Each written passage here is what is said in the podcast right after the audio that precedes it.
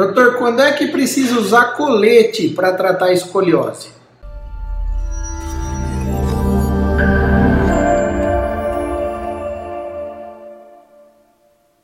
Gente, isso está muito bem estabelecido na literatura médica, existem guidelines específicos para isso, para o tratamento conservador da escoliose.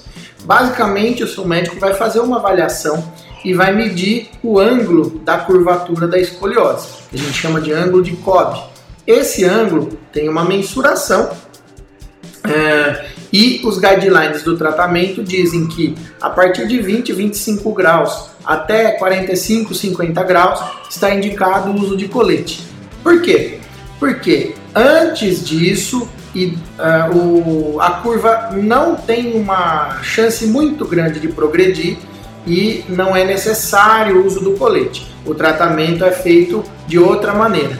E depois desse grau de 45, 50 graus, são curvas que têm uma tendência maior de progressão.